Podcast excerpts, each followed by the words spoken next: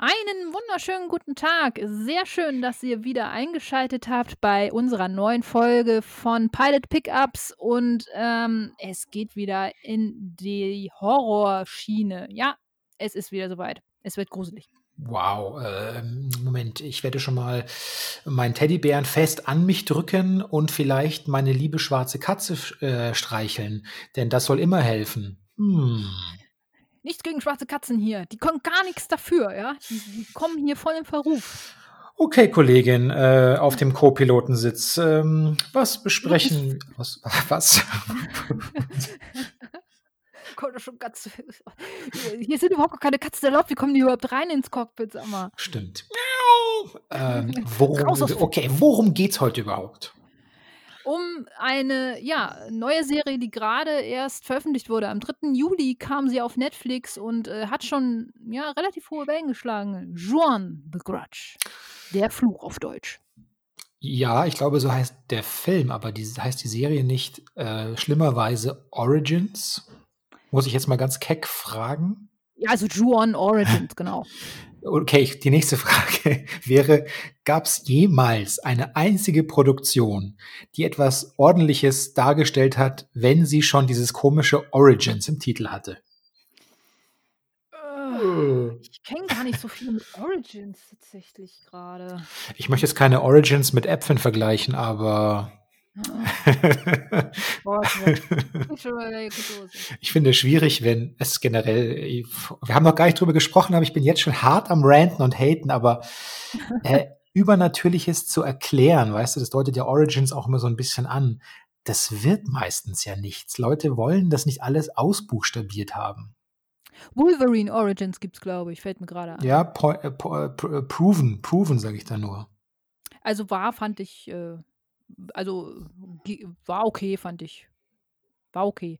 Aber gut, äh, anderes Genre. Nee, aber ähm, weshalb, weshalb, also wir haben ja, wir haben ja in der Vorplanung so ein bisschen drüber diskutiert, welche Filme wir nehmen und tatsächlich hatte, hatte Joan ähm, einen Platz, den wir sehr gerne äh, äh, mit, mit, mit der Serie ausfüllen wollten, weil äh, wir beide ähm, sehr äh, interessiert an der Serie waren. Rudolf, du ja sowieso als, als Fan des Genres, also als äh, auch so Japan-Horror-Fan, äh, ne? Das ist ja so dein Ding, ne? Absolut. Also seit Ende der 90er war ich oder ja, war ich großer Fan. Da begann der, der muss man auch zugeben, ich bin jetzt nicht so äh, sehr involviert, dass ich schon zu äh, mit japanischer Sprachkenntnis ausgestattet, natürlich die damals schon im Original verfolgt habe, aber so die, die, die, erste Welle, als sie zu uns rüberkamen oder zumindest in die Vereinigten Staaten, da war ich wirklich ganz früh voller äh, aufgeregter Freude dabei und bin dann so Mitte der 2000er zunehmend äh, müde geworden, weil das so formelhaft ausgequetscht wurde, auch seitens der, der japanischen äh, Film- und Serienindustrie selbst auch rausgequetscht wurde, dass es einfach sich zu Tode äh, lief. Ja. Hm. Ich möchte an dieser Stelle übrigens auch gleich äh, vielleicht einen Lesetipp geben, wer sich mal in dieses Thema J-Horror so ein bisschen einlesen möchte. Ähm, der empfehle ich immer einen Artikel, der heißt The Death of J-Horror erschienen ähm, beim Midnight Eye von 2005, also genau da, wann dieser erste Peak so ein bisschen da war und abflaute wieder. Und der Autor heißt Nicholas Rook, R-U-C-K, The Death of J-Horror. Äh, einfach mal bei der Suchmaschine der Wahl eingeben. Toller Artikel. Ah ja, cool, okay. Ähm, ja, also man muss ja, man muss ja sagen, Origins ähm, kann man jetzt auch so verstehen, dass ähm, jetzt so ein bisschen die Hintergründe des Ganzen erklärt werden, weil und darum, äh, äh, fand ich, ähm, Juon tatsächlich auch als Serie sehr interessant und und, äh, deshalb haben wir beide, glaube ich, auch gesagt: „Ja, sollten wir auf jeden Fall mal besprechen.“ Ähm, ich äh, es gab ja damals auch die Serie oder gibt es, glaube ich, heute gibt es ja heute noch auf auf Netflix, äh, die Serie zu Scream und, ähm, da fand ich die Filme damals ich fand die toll, muss ich ganz einfach sagen. Ich fand fand eigentlich Teil 1 bis 4, ähm, fand ich fand ich gute Unterhaltung. Der erste war natürlich, ähm das Genre natürlich damals mit neu neu erfunden, fast schon so ein bisschen irgendwie und, äh, auch viele andere Horrorfilme danach noch sehr stark beeinflusst. Und, äh, da hatte ich damals das Gefühl, als die Serie dann rauskam die Serie kann mir eigentlich nichts Zusätzliches bieten, was mir die Filme nicht schon geboten haben. Ähm, und ich war jetzt eher der Meinung, dass die Serie mich enttäuschen würde, als dass ich jetzt da sagen würde, boah, ja toll, das hat jetzt, hat jetzt ein extra Special jetzt noch für mich gehabt. So. Anders war es jetzt bei, bei, bei Der Fluch, also bei der Serie zu Der Fluch. Denn da ähm, muss ich ganz ehrlich sagen, der basiert ja auf dem Film von 2000, The Curse, so wie ich das jetzt auch rein vom Aufbau empfinde. Und ähm, The Curse war ja auch damals so, dass es unterschiedliche Personen ein bisschen wirr erzählt wurde, die Erzählstränge sich erst später zusammengefunden haben. So und so ähnlich ist es ja auch in der Serie, meiner Meinung nach. Ähm, und ähm, damals gab es ja das Remake 2004 also das US-Remake von diesem Film mhm. zu The Grudge. Und äh, nicht nur, weil ich damals äh, Buffy-Fan war, das hatte damit wirklich absolut gar nichts zu tun, aber mit, mit, mit äh, Sarah Michelle Geller in der Hauptrolle, ähm, da, das hat mich dann natürlich schon interessiert. Aber es war auch gleichzeitig, wie du schon sagst, so das Anfang der 2000er, 2002 ging es los mit Ring, fand ich auch schon echt eine coole US-Adoption des, des Originals, so, aber es war so im Zuge der Japan-Horror-Remakes aus den USA. Dann kam, wie gesagt, 2004 The Grudge und dann äh, 2005 Dark Water. Und da war es, obwohl Dark Water ja auch ganz gute Kritiken abbekommen hat, so, da war es für mich dann aber auch schon so ein bisschen vorbei. Und dann gab es ja von The Grudge, äh, dessen ersten Teil ich schon, ich fand den okay. Da auch wieder Bill Pullman. Wir hatten es am Anfang unserer, ja. unserer Runde, hatten wir es schon einmal kurz, denn das war ein netter, netter, ähm, äh, also äh, ganz, ganz nette Überleitung zu unserer vorherigen Folge, äh, The Sinner. Ähm, denn Bill Pullman hat insofern eine Beziehung zu beiden Themen heute. Aber ähm, wer, wer die Folge von The Sinner nicht gehört hat, die findet ihr auch hier in unserer Playlist. Aber ähm, nee, also da, da hatte ich dann halt The Grudge geguckt und ich fand den ersten Teil ganz okay. Und es gibt ja noch einen zweiten und einen dritten. Und es, äh, der, den zweiten fand ich ganz schrecklich, einfach nur. Und den dritten fand ich auch total behämmert. Ähm, weil sie immer mehr Inhalte reingepackt haben, einfach nur um irgendwie Horror zu rechtfertigen und das für mich irgendwie überhaupt gar keine, gar keine Relevanz mehr hatte und auch das Thema, was, was anfangs aufgedröselt wurde, das, das hatte meiner Meinung nach überhaupt gar keine Relevanz mehr. Mhm. Ähm, und das fand ich halt sehr schade. Und da habe ich dann halt gedacht, okay, vielleicht kann mir die Serie jetzt das geben, was mir die Filme damals nicht mehr geben konnten. Nämlich so ein bisschen vielleicht die Hintergründe des, des Fluchs, so ein bisschen herauskristallisieren oder vielleicht auch eine etwas bessere Erzählung einfach mir liefern. Und da muss ich sagen, hat mich die erste Folge von Juan total ähm, geschockt, weil ich glaube, die, die heutige Folge können wir unter dem, äh, unter, unter der Headline irgendwie verbuchen. Damit haben wir beide nicht gerechnet, glaube ich. Ich kenne das Haus. Es wohnt ein Ehepaar darin, stimmt's? Als ich mal dort war, stand eine dritte Person am Fenster.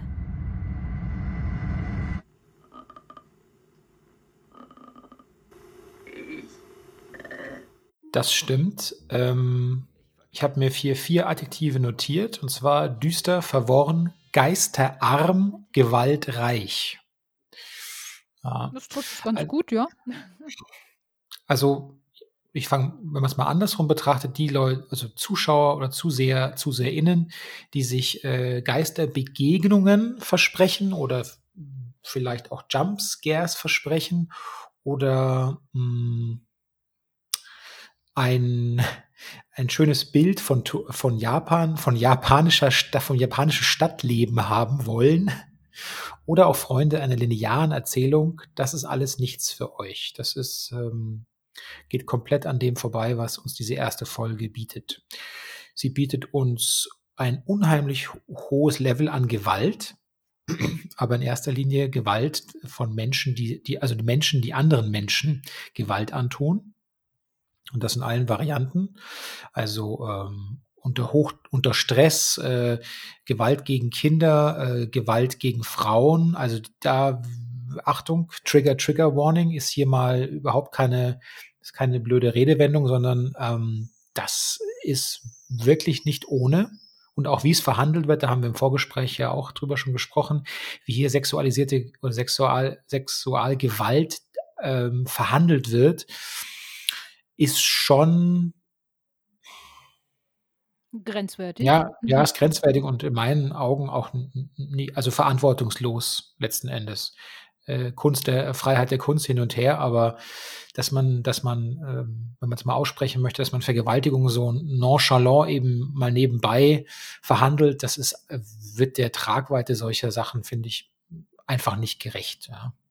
Also, so wie es auch in der Dramaturgie benutzt wird, ist es einfach 'n Tool wie viele andere und dafür ist das Thema, finde ich, dann doch zu mächtig, um es einfach so zu verschleudern, ja. Wir haben ja schon am Anfang so 'n bisschen drüber gesprochen, ähm, wie also, wie das Ganze erklärt werden könnte so. Wir haben so 'n bisschen kulturellen Hintergrund, ähm, befragt oder beleuchtet, ob das auch damit 'n bisschen was zusammenhängen kann. Ähm, letzten Endes muss man sagen, ähm, ist die erste Folge wirklich eigentlich nicht das, was man jetzt von von den Filmen her kennt, also von den US-Remakes her kennt so. Die gehen da ja gleich relativ schnell in dieses Übernatürliche rein. Das ist in der in der Serie jetzt in der ersten Folge absolut nicht der Fall.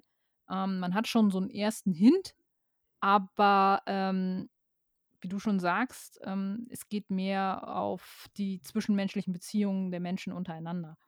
Mhm. Ähm, die kontro also, die die etwas konfuse, äh, Erzählung, gut, das wie gesagt, das kennt man, glaube ich, auch so 'n bisschen aus dem Original. Ist natürlich schade, dass man das jetzt also, man man weiß grade nicht so ganz am Anfang, wo befindet man sich und wenn man bedenkt, dass die Folgen nur 30 Minuten kurz sind, muss man in dem Fall wirklich sagen, wirst du als Zuschauer mit so viel Input und so viel Infos und, äh, Figuren da grade voll äh, vollgepackt, dass du erst mal alles ordnen musst auch so 'n bisschen, ne, und erst mal verstehen musst: „Okay, was passiert denn hier jetzt grade eigentlich und wer ist wer?“ und so halt, ne? Ja.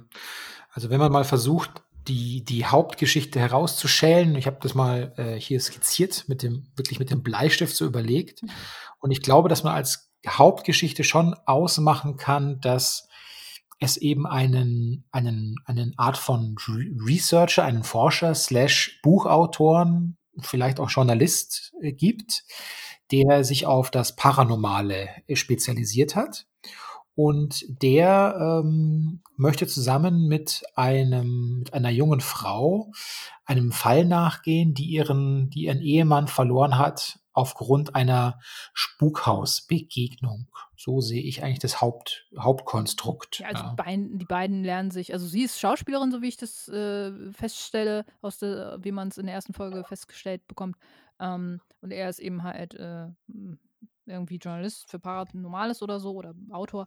Ähm, die lernen sich in so 'ner in so 'ner Billo-Show kennen für Übernatürliches irgendwie und, ähm, stellen da so 'n bisschen also, sie stellt ihren Fall dar und er analysiert das so 'n bisschen mit 'nem anderen irgendwo, ne? Und das ist so das sind so die ersten beiden Figuren, die man so 'n bisschen näher vorgestellt bekommt, die das Ganze, glaube ich, auch so 'n bisschen tragen, ähm, über die über die nächsten Folgen irgendwo, ne? Aber, ähm, ich sage mal so, ich fand ich fand, ähm, die beiden eigentlich relativ farblos irgendwie so im ersten Moment.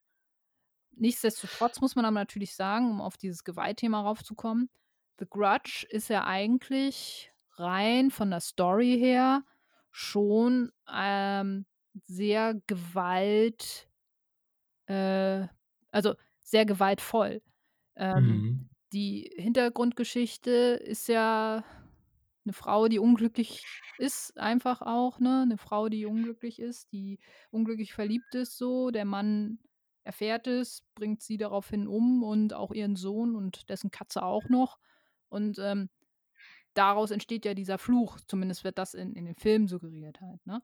Und, Mhm. ähm das ist ja also, die ganze Geschichte ist ja ein ein ein Strudel von Gewalt, Eifersucht und dergleichen. Also, es das ist ja zurückzuführen auf auf, ja, menschliche Begierde und menschliche Verfehlungen irgendwo. Daraus entsteht letzten Endes der Fluch. Nun wird im 2. Teil erzählt, so, ja, die die Frau wurde schon als Kind mit mit bösen Seelen gefüttert und so was halt alles und, äh, das ist mir halt 'n bisschen zu weit hergeholt. Von daher hoffe ich, dass die Serie da 'ne andere Richtung nimmt. Aber, ähm was was was was ich eigentlich erzählen wollte, ist, dass, wie gesagt, die die Grund äh, die Grundhaltung von The Grudge ist ja, dass, äh, Gewalt und und, äh, Eifersucht das Ganze hervorgerufen haben so. Von daher finde ich's jetzt auch nicht äh, verwunderlich, dass das auch in der Serie einen sehr starken äh, Mittelpunkt findet und auch sehr stark Bezug auf, auf das ganze Storytelling hat irgendwo. Mhm.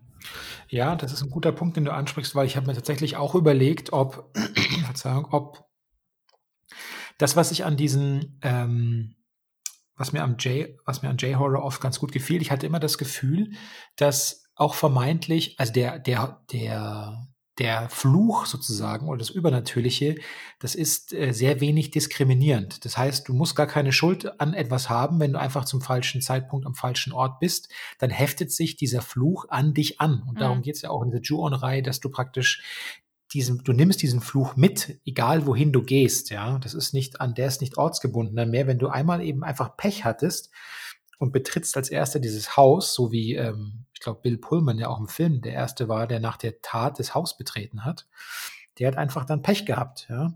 Und insofern äh, ist dann diese, dieser Gewaltvergleich dann schon ganz passend, weil es gibt einfach im Regelfall wenn man mal daran gedenkt, wie Gewalttaten oftmals auch eskalieren und passieren, da geht es nicht darum, dass Leute irgendwie das Opfer werden von Gewalt, weil sie es verdient hätten, sondern die sind oftmals zum falschen Zeitpunkt am falschen Ort und kommen da auch nicht mehr raus. Und so passiert dann Gewalt.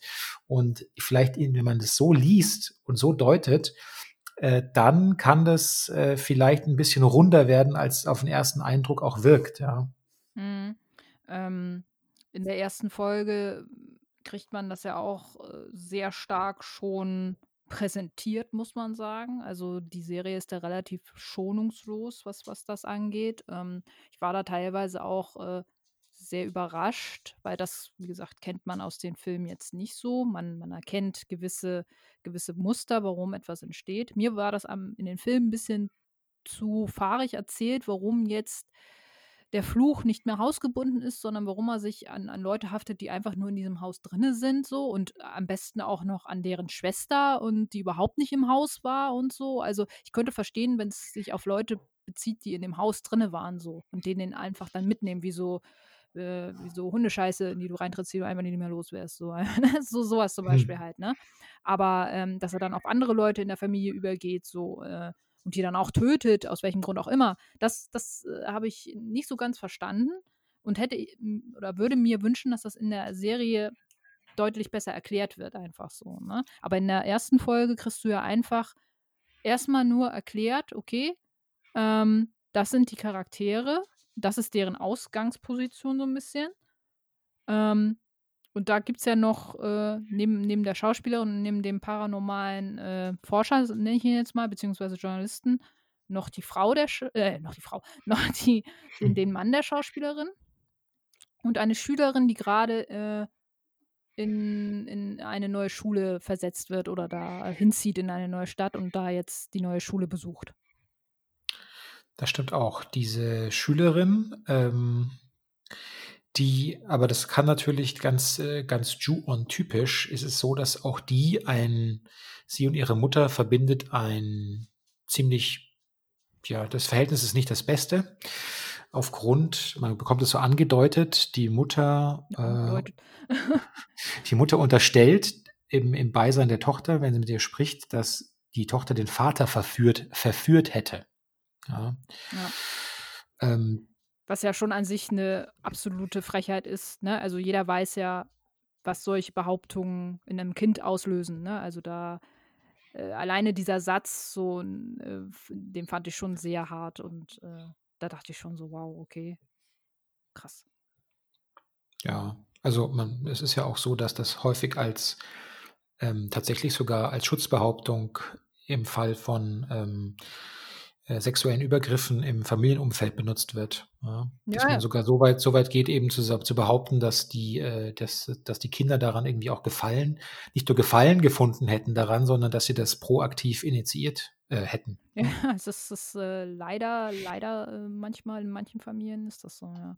Und die, die, die Mutter zeigt das wirklich par excellence so, gibt der Tochter die Schuld dass sie jetzt auch umziehen mussten und äh, dass sie jetzt eine andere äh, Schule jetzt auch besuchen muss und so, ne? Und man merkte ja der Tochter auch an, ähm, dass die, ähm, sie sieht nicht verwahrlost aus, aber sie sieht sehr ja, sehr traurig aus. Das sieht man, glaube ich, schon in den ersten Momenten. Und äh, sie kleidet sich auch, wenn sie nicht gerade in ihrer Schulmädchenuniform ist, kleidet sie sich auch burschikos. Eigentlich so, dass sie gar nicht ihre Weiblichkeit nach außen hin zeigen möchte, so, ne? Mhm.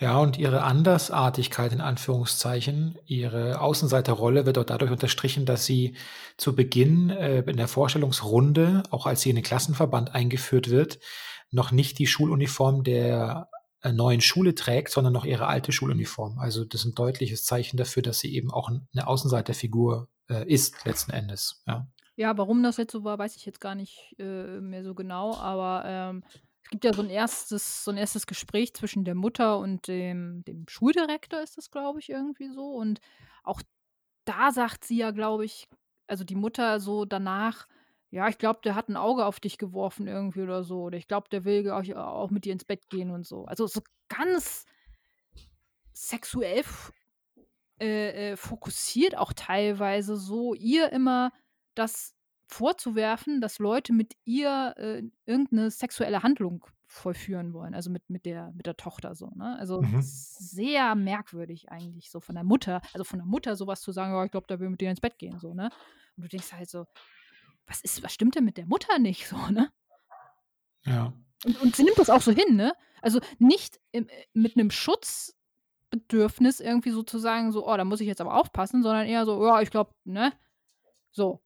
Ich glaube, da wirst du wieder, wirst du jem- jemandem wieder das Herz brechen, so nach dem Motto. Das ist richtig. Und ähm, tatsächlich erwartet sie, ähm, also die Schülerin, die Tochter erwartet tatsächlich auch eines der, jetzt haben wir es ja schon mehrfach angedeutet, aber eines der, der drastischsten Schicksale und äh, in, im Verlauf dieser ersten kurzen äh, Ju-On-Folge ihre zwei Mitschülerinnen beschließen sie, ja, wie soll man das sagen? Äh, Sie stellen ihr eigentlich, ja, sie stellen ihr eine Falle. Anders kann man es nicht sagen. Ja. Sie möchten, sie möchten nicht nur eine Falle stellen, sie möchten wahrscheinlich sie auch in eine Art von äh, Erpressungsverhältnis zwingen, indem sie äh, den Plan aushecken mit einem anderen äh, männlichen Mitschüler. Ich weiß gar nicht, ob der von derselben Schule ist oder von einer anderen. Laden sie sie ein, mit ihnen Zeit zu verbringen und nehmen sie mit in ein, in dieses ähm, ominöse Spukhaus eben. Und plötzlich dort fallen sie über sie her und ähm, der Mitschüler äh, vergewaltigt sie und die Mitschülerinnen äh, fotografieren das Ganze, um eben das als Erpressungs, ähm, die Fotos als Erpressungsgut zu haben. Immer dann heißt es, wenn, wenn du es wagst, über dieses Ereignis zu sprechen, dann werden wir diese Fotos der sexuellen Erniedrigung eben in, in der Schule lancieren und dann ist dein Leben endgültig praktisch vorbei. Ja, also so ganz habe ich die, habe ich die Szene, also das, das ganze Vorhaben nicht so ganz durchdrungen irgendwie. Also sie wird ja eingeladen von denen unter einem ganz falschen Vorwand, ne? Also, hey, magst du, du magst ja Katzen, ne? Und so. Und sie sagt so, ja, ich hatte selber mal eine, aber die ist, ist, ist dann gestorben, so, ne? Und ähm, dann sagen, sie, ja, da ist ja so ein Katzenhaus, ne? Da, da gibt es ganz viele Katzen und da, da können wir dann auch ein bisschen Zeit verbringen, so, ne? Und sie sagt so ganz, äh, ja, freut sich eigentlich eher so ein bisschen so, hey, toll, ja, das können wir machen. Und äh, geht dann Mhm. da mit denen hin, ne? Und auf dem Weg dorthin kommt dann der Junge dann dazu. Und, äh, und das ist ihr dann schon so ein bisschen so, hm, okay, den kenne ich auch nicht und so, ne? Aber gut, okay, man will ja auch nicht uncool sein, sondern kommt er halt mit. Und dann, dann landen sie in dem Haus, was man ja auch schon tatsächlich, ich weiß gar nicht, ob es das gleiche Haus ist, was man dann auch aus, den, aus dem Film her kennt. Wenn, dann ist es eine gute Nachbildung. Ähm, dann landen sie halt bei dem Haus. So, der, der Kenner, wer die Filme kennt, weiß schon, was das für ein Haus ist, nämlich das Haus, wo alles begann sozusagen. Mhm. Und ähm, ja, da kommt es dann, also die erste Folge endet quasi ja damit, ne? Dass äh, die beiden Mädchen sie quasi äh, auf den Boden drücken und dann hört man schon, was passiert eigentlich so, ne? Und Ja. das ist ja dann, äh, das war eigentlich neben einer anderen Szene noch eine Szene, bei der ich wirklich richtig Gänsehaut bekommen habe, weil ich das ich fand diese ganze Szene so schrecklich einfach nur. Ähm, auch wenn man da noch nicht viel sieht, aber ähm, man hört halt auch schon sehr viel und ähm, man, hat- man hat regelrecht Mitleid mit dieser Person, die da gerade äh, vergewaltigt wird. Und ähm, das fand ich sehr unangenehm einfach zum, zum Gucken so. Und wie gesagt, ich war auch sehr überrascht, dass das thematisiert wird ähm, in dieser Serie. Ähm, aber es ist halt ein Aufbau, wenn man es jetzt so sehen will. So, es ist ein Aufbau dieser ganzen Gewalt und diesem ganzen, ähm, das, was in diesem Haus schon immer gebrodelt hat, so ist das eigentlich quasi jetzt nochmal das, was es befeuert, wenn man so will. Ja. Und ähm, äh, was man ja noch zu sehen bekommt, um, um ja. vielleicht noch auf die zweite Szene, die, die, die, die ich total, äh, wo, ich, wo ich wirklich zusammengezuckt bin in dem Moment. Ähm, Stichwort äh, merkwürdiges Storytelling.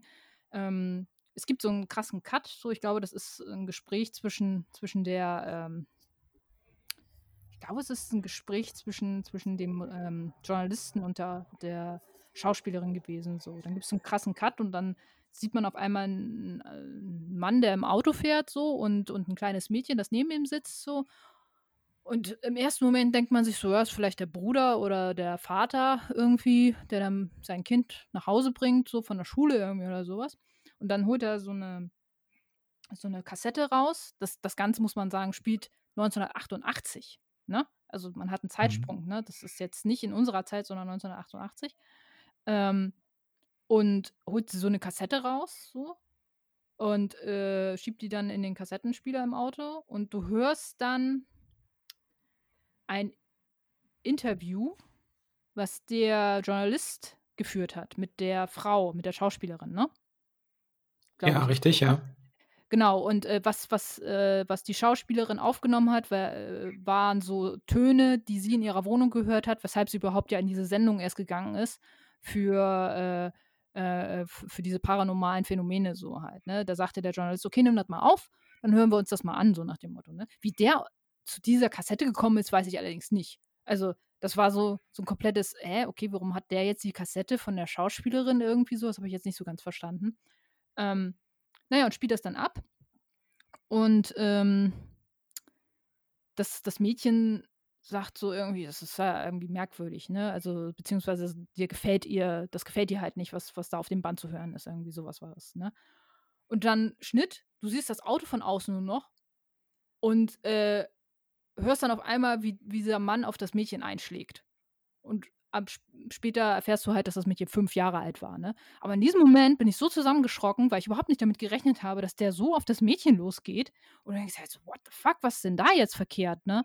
Also, das, das ist halt auch wieder so ein, äh, so ein Moment, wo du mit so übernatürlich, also nicht übernatürlich, also mit so unverhältnismäßiger Gewalt auf einmal konfrontiert wirst, so out of nowhere, und du gar nicht weißt, in welchem Zusammenhang das gerade hier jetzt so. Also es wirkt irgendwie so in der ersten Folge wie so eine Abhandlung von schrecklichen Dingen, die du Menschen antun kannst. Und äh, das wird dann, ja, keine Ahnung, katalysiert dann irgendwann und bricht dann in, in, dieser Boshaftigkeit in diesem Haus aus oder irgendwie so. Keine Ahnung. Also, mhm. es war dann, also es war schon schrecklich.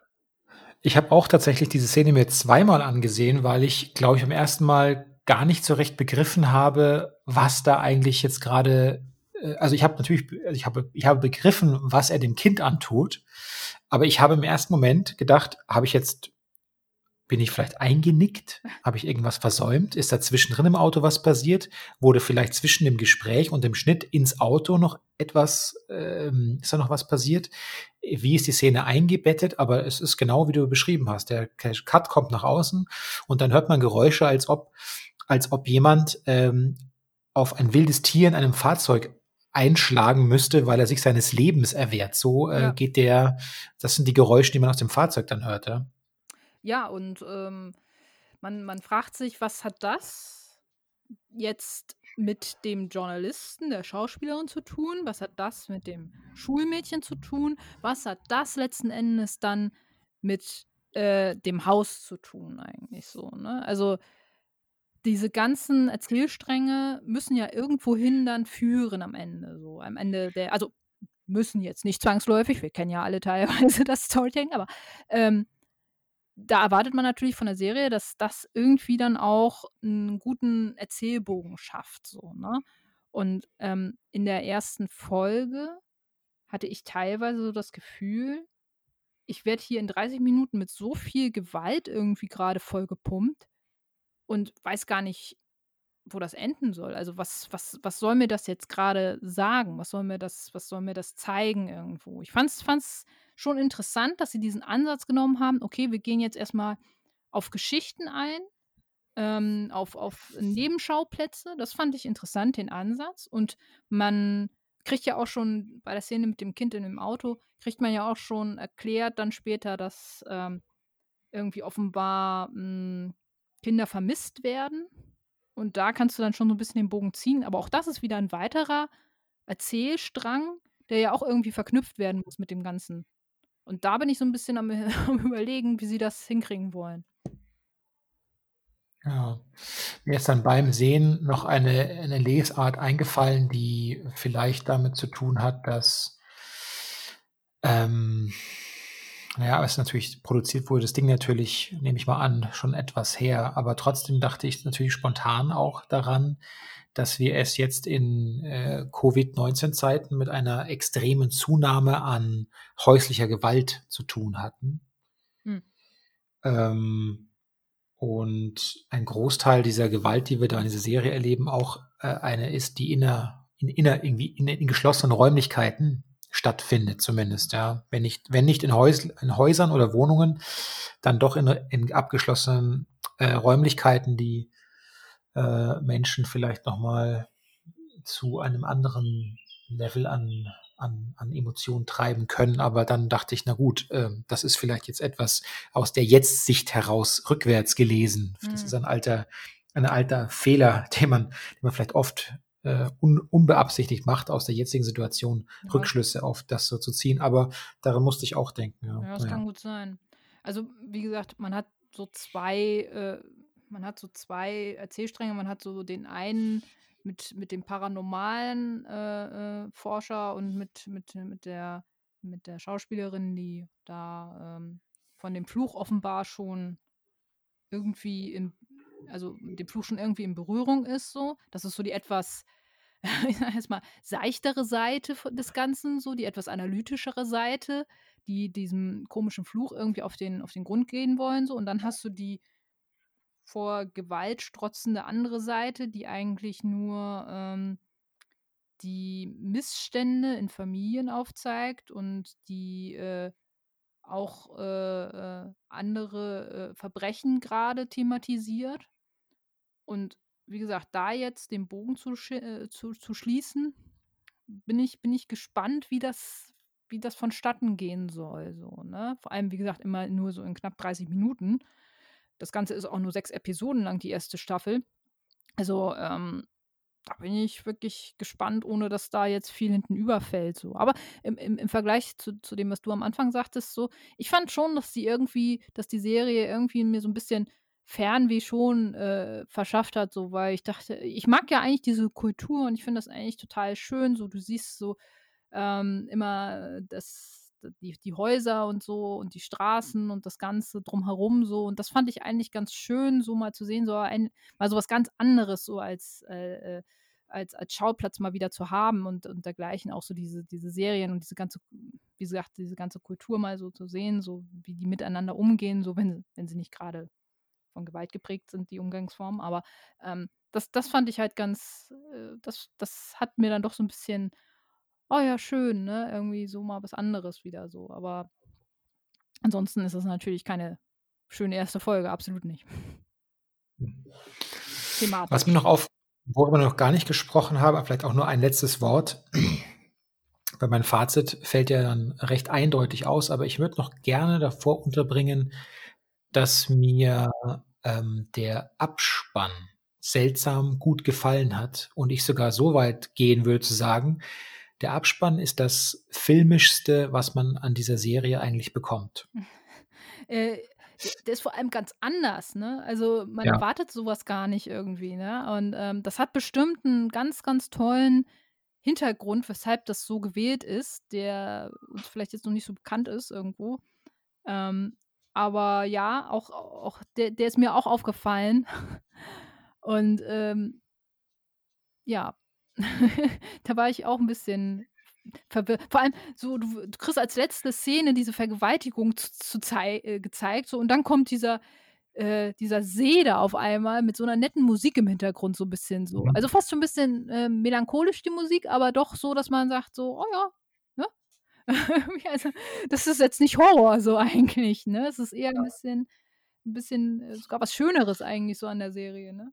Also das Schönste Ja. eigentlich an der Serie fast schon dieser Abspann so mit diesem Seerosenteich oder was das da ist irgendwie, ne? Also zusammengefasst lässt sich sagen, You-On oder Ju-On Origins, sechs Folgen, a 30 Minuten, auf Netflix zu sehen. Mein Fazit, keine Empfehlung, weder für Ju-On Freunde noch für Nicht-Freunde. Beide bekommen auf Netflix aktuell, wenn sie nach Horror suchen, nach Grusel, nach Terror, nach Spuk, nach Goth, wie auch immer, wesentlich bessere Alternativen geboten. Ja, ich empfinde das als letzten Endes, als letzten großen Versuch, mit dem Franchise nochmal Kasse zu machen. In Japan war, glaube ich, 2015 die letzte Ju-On-Iteration nach 100.000 äh, Spin-offs und Fortsetzungen und Comics. Aber wenn das nach fünf Jahren das Beste ist, womit man neu starten will, dann ist das bei weitem zu wenig. Ähm, also ja, ich gehe ich, ich gehe da schon ein bisschen mit, wenn man nicht, also wenn man jetzt erwartet, man bekommt da irgendwie Grusel oder Horror irgendwie geboten auf, auf paranormaler Ebene, dann ähm, wird man das da nicht finden. So, da, da gebe ich dir recht. Also man, man bekommt was anderes, als man erwartet. So. Und äh, von daher war das, glaube ich, auch nicht verkehrt zu sagen. wir, wir haben was anderes erwartet bei dieser ersten Folge, glaube ich. Ähm, aber da muss ich jetzt, muss ich jetzt wirklich überlegen. Ähm, ich finde es absolut nicht okay, wie mit, wie mit da, wie mit sexueller Gewalt umgegangen wird. Ähm, wir haben ja auch schon die zweite Folge gesehen, so, und da ist es, also eigentlich sollten wir die zweite Folge auch nochmal besprechen, aber äh, das äh, würde wahrscheinlich jetzt den Rahmen sprengen. Ähm, das finde ich absolut nicht in Ordnung. Ähm, auch wenn es vielleicht äh, einen gewissen Jetzt kann man da wieder einen großen Bogen spannen, äh, wenn es eine gewisse äh, Reaktion beim Zuschauer hervorrufen sollte. Und das hat es absolut bei mir. Aber ähm, wie gesagt, im weiteren Verlauf fand ich das jetzt nicht so okay, wie damit umgegangen wurde. Ähm, nichtsdestotrotz fand ich die Herangehensweise und ähm, The Grudge ist ja wirklich schon ein bisschen komplexer. Ich weiß nicht, warum man es jetzt so unheimlich kompliziert in der Erzählung immer machen musste, weil es gibt ja noch so äh, zwei Kurzfilme, glaube ich, noch, die äh, im TV auch noch ausgestrahlt wurden, die ähm, noch ein bisschen weiter die Geschichte von, äh, von den Charakteren erzählt und was aus denen geworden ist, so. Ähm, und so ähnlich kommt mir die Serie einfach auch vor, dass die sehr, sehr viel um Charaktere herum erzählt und äh, erstmal eine Basis zu schaffen, warum überhaupt äh, der Fluch so viel ähm, Nährboden findet und warum überhaupt so viele schreckliche Dinge passieren irgendwie. Aber ähm, dafür braucht die Serie meiner Meinung nach viel mehr Zeit, um das richtig abzuhandeln. Weil jetzt ist es irgendwie so in einem Schnelldurchlauf, ähm, der mir nicht so gut gefällt und der einfach auch gewisse Themen zu wenig Zeit gibt, sich zu entwickeln. Aktuell, so sage ich jetzt mal so. Ne? Und ähm, von daher, ich fand es ganz interessant. Ich würde der, also der, der ersten Staffel würde ich auf jeden Fall noch eine zweite Folge Chance geben. Von daher bekommt es, wer, wer mit den sexuellen äh, Gewaltdarstellungen leben kann, bekommt von mir eine Anguckempfehlung, weil es wirklich was komplett anderes ist als das, was man erwartet so. Aber man darf nicht zart beseitigt sein, glaube ich. Man darf damit kein Problem haben und ähm, darf auch nicht erwarten, dass man irgendwie jetzt, äh, dass man das bekommt, was man aus dem Film her kennt. Denn das ist es absolut nicht. Nun gut, also äh, wir waren sozusagen einer, wir sind gespaltener Meinung, aber ähm, das macht den Podcast, wie ich immer finde, exzellent und interessant. Ähm, wir müssen natürlich jetzt bei unserem Landeanflug wieder auf die, äh, wenn wir die Reisehöhe ver verringern, müssen wir noch eine, einige Sicherheitshinweise geben. Ja, mal. Wenn euch nämlich Pilot Pickups, also unser Serienpodcast, gefallen hat, dann helft uns doch einfach auch noch bekannter zu werden. Erzählt euren Freunden davon und bewertet uns auf euren Streaming-Diensten der Wahl. So werden wir nämlich auch besser gefunden. Ihr könnt uns gerne unter @pilotpickups auf Twitter folgen und uns für die aktuellen, aber auch die anderen Folgen natürlich Sternchen dalassen, Daumen nach oben geben und so weiter. Worüber wir uns auch sehr freuen, sind neue Serien die wir uns vornehmen sollen. Wir freuen uns auf jeden Fall auf das Gespräch mit euch und das ist unabhängig natürlich von der Plattform. Definitiv. Also, wenn ihr auch eine andere Meinung zu The Grudge oder zu John an sich habt, ähm, teilt ihr uns gerne mit. Ähm, wir haben ja auch gehört, dass hier und da die Serie äh, sehr gefeiert wurde von einigen Seiten. Ähm, finde es, find sehr spannend, weil, weil die wirklich sehr konträr betrachtet werden kann, die Serie. Ähm, ansonsten, ähm, Rudolf, du musst die Katze gleich wieder einsammeln, ne? Also das Ja, ist dein Job. Äh, und äh, ansonsten hoffen wir, dass äh, euch die Folge gefallen hat und wir werden auf jeden Fall mit ein paar sehr interessanten Serien weitermachen. Also da haben wir schon, äh, wir wissen gar nicht, welche wir als nächstes machen sollen. Es gibt halt so viele tolle Sachen. Vielleicht kommen wir auch mit dem Special mal rum, müssen wir mal schauen. Aber das war jetzt mal Oh. für heute. Das stimmt, wenn wir die Boeing, äh, die Boeing und den Airbus eintauschen gegen, äh, gegen einen alten Doppeldecker. Propeller. Propellerflugzeug. Genau. Das wird gut. Ja. Nee, aber Euch einen schönen Ja. Tag und wir winken euch aus dem Cockpit. ja. Tschüss. Tschüss.